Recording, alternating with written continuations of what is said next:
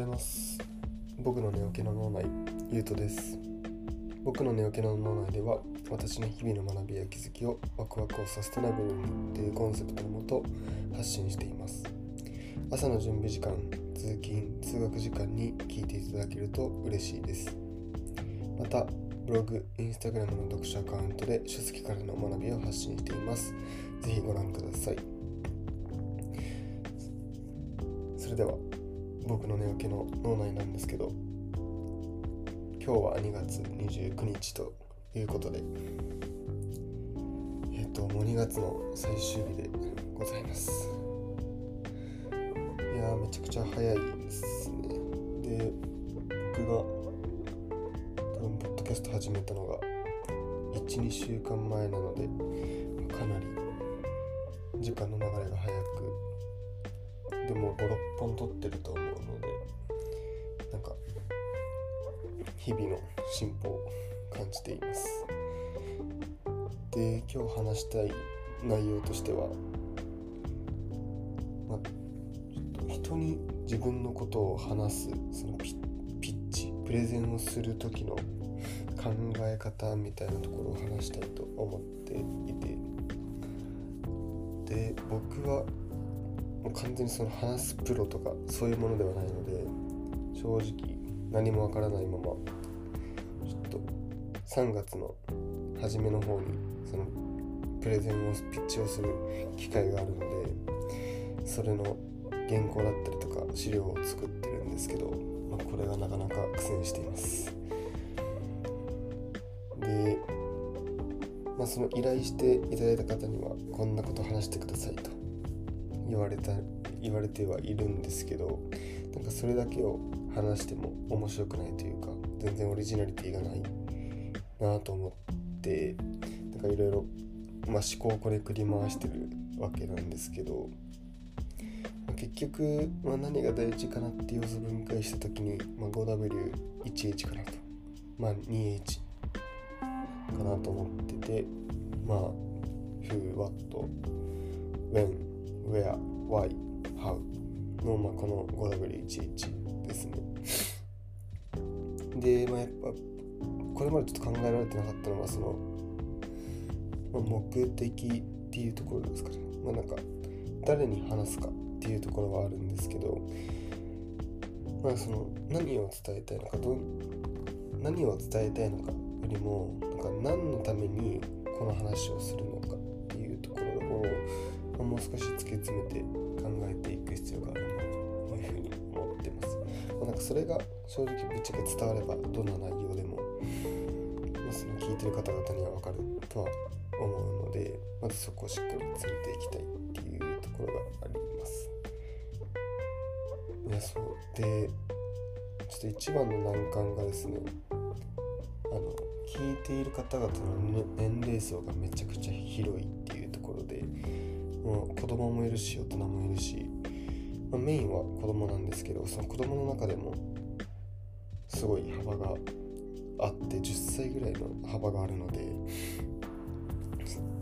誰を相手にどんな層をターゲットにもちろん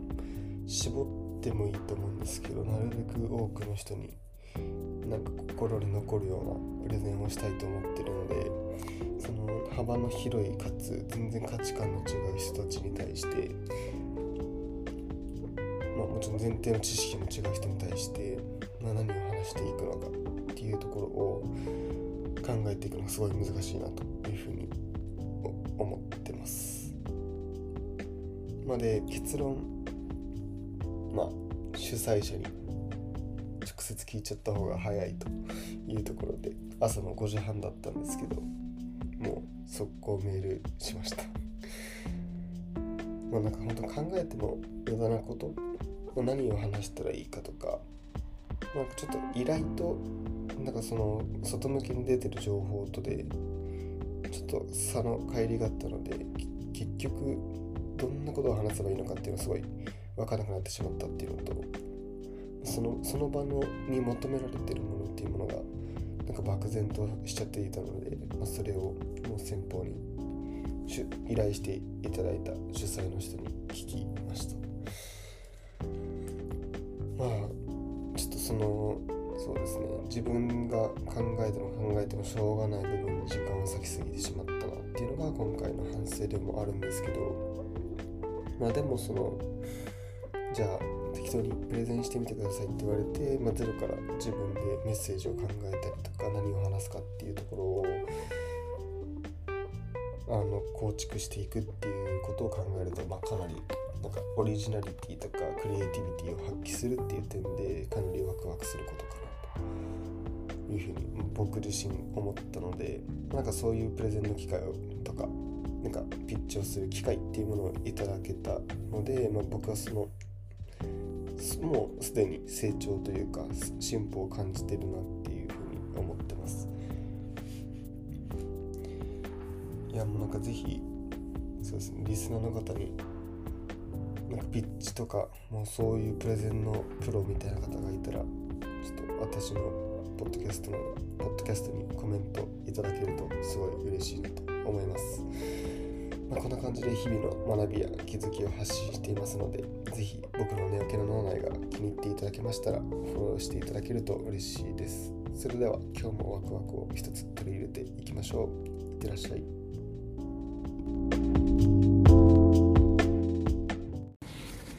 おはようございます。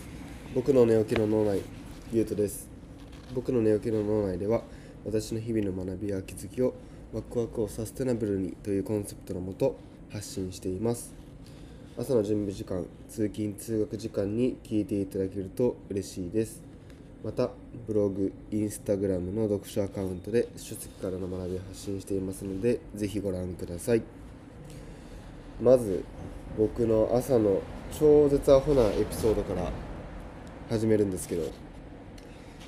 現在私はですねあの台湾にいます。で台湾のホテルからちょっとロビーに行こうと朝行こうとして、まあ、薄暗い中眼鏡を取ったんですね。で眼鏡を取った時にですねあのサングラスと間違えてることに気が付かずですねあの部屋の外に出てしまってあのちょっと明るいところに出たらやっと分かったっていうちょっと私のクソアホなエピソードがまずそこで共有したいなと思います。なんかこんな風に朝からポッドキャストやってる人でもなんかこんな普通に道場を踏むっていうところはあの皆さん知っておいてほしいなと思います。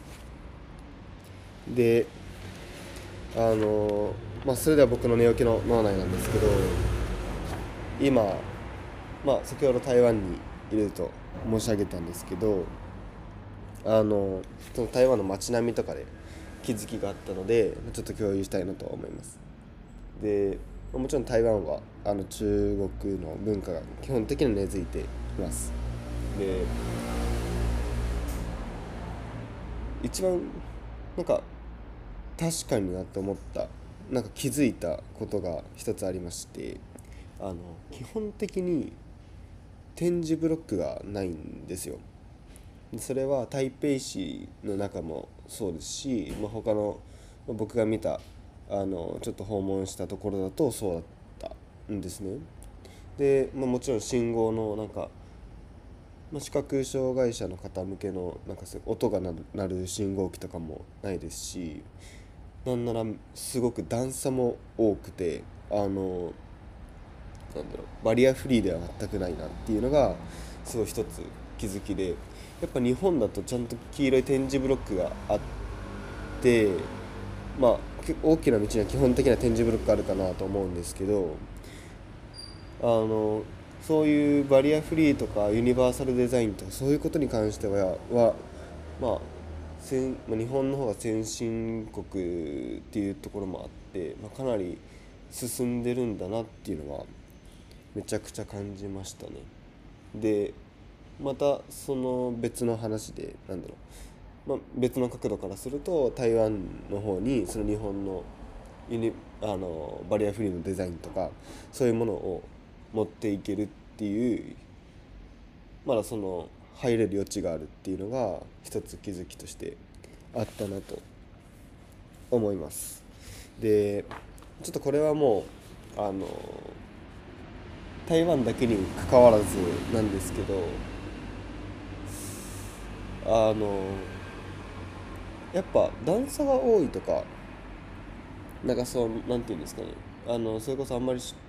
あの身体が不自由な方向けではないような、まあ、そういう人はちょっとあのなんていうんですか。脇に追いやられてしまっているというかあんまり考慮されてない街並みっていうのはなんかこの前この前マレーシアとシンガポール行ってきたんですけどそこにも結構感じ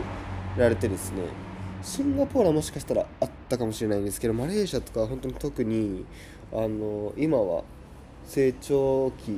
ていうのもあってあのそういう展示ブロックとかもなかったですしなんかちょっと都市都市部からというかあの郊外の方に行くとあの、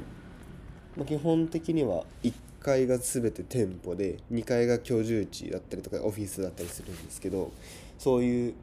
ところが多くてそこなんかすごい段差しかないんですよね。なんかそういうのはすごいなんか段差がもうガタガタガタガタしてもうキャリーケースもスーツケースもすごい引きにくいっていう状態があるんでなんか基本的にというかそういう今発展してきもう発展している都市っていうのはそういう部分が多いのかなっていうのはその